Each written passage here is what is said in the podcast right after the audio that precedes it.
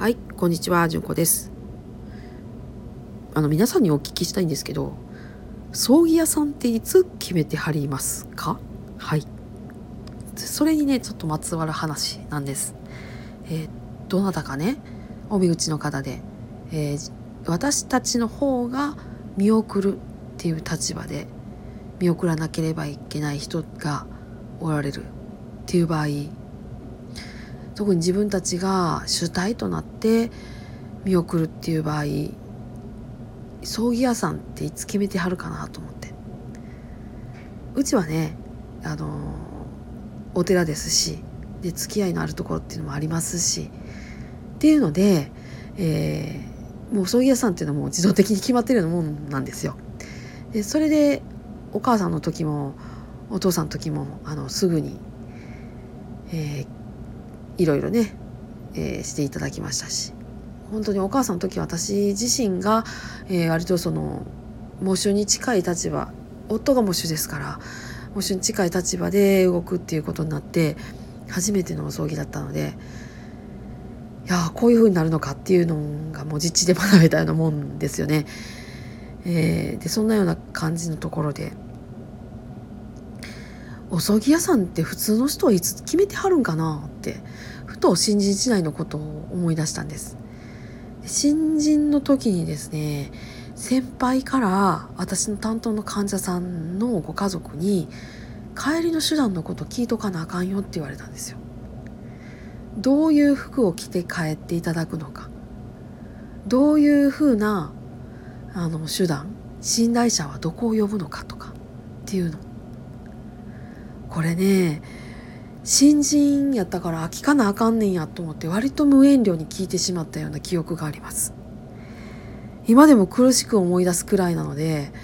ご家族の方にはこの新人看護師なんやってめっちゃ思われたと思います。今ね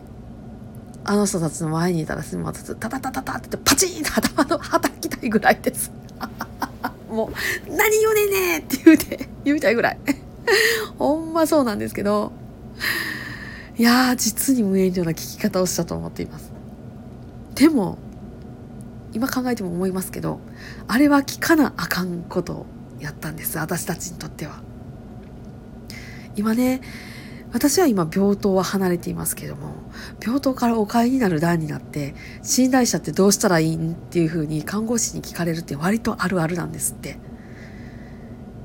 いやあのねそれはうちのサービスじゃないのでというか病と病院が提供する医療ではないのでえ私たちにとっては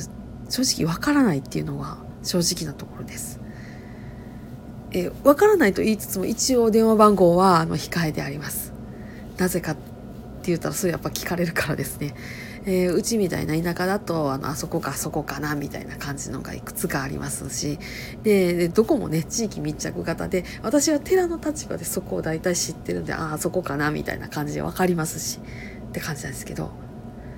やっぱね決めといてほしいんですよ。で葬儀屋さんを先に決めとくっていうことのメリットって何かって言ったらどなたかがお亡くなりになりそうとかなったとかっていう時に動いてる心のそのリソースをですね葬儀屋さんを探さなあかんとかそこ決めなあかんとかっていうところに盛んでいいっていうところなんですよ。もう決まってるから頼んだら済むっていうことです。探していって例えば都会やったら安く済まそうとかってするとしょうもない業者さんに引っかかってしまってぼたくられるみたいな話っていうのはまああるんですってうちみたいな田舎ではない話ですよね。うん、なので、えーもうね悲しみが予期されているのであれば縁起のない話縁起の悪い話やとかとんでもない話やっていうふうに言われるのは覚悟の上なんですけど今のうちに考えておいてほしいっていうのが正直なところで。悲しい時に悲しみをちゃんと悲しむための用意です。それを今のうちにしといてほしい。私はそういうふうに思っています。いかがでしょうか？何かちょっと考えるきっかけになればいいなと思っています。皆さんどうぞ今日もあのんな一日をお過ごしください。それではまた。ごきげんよう。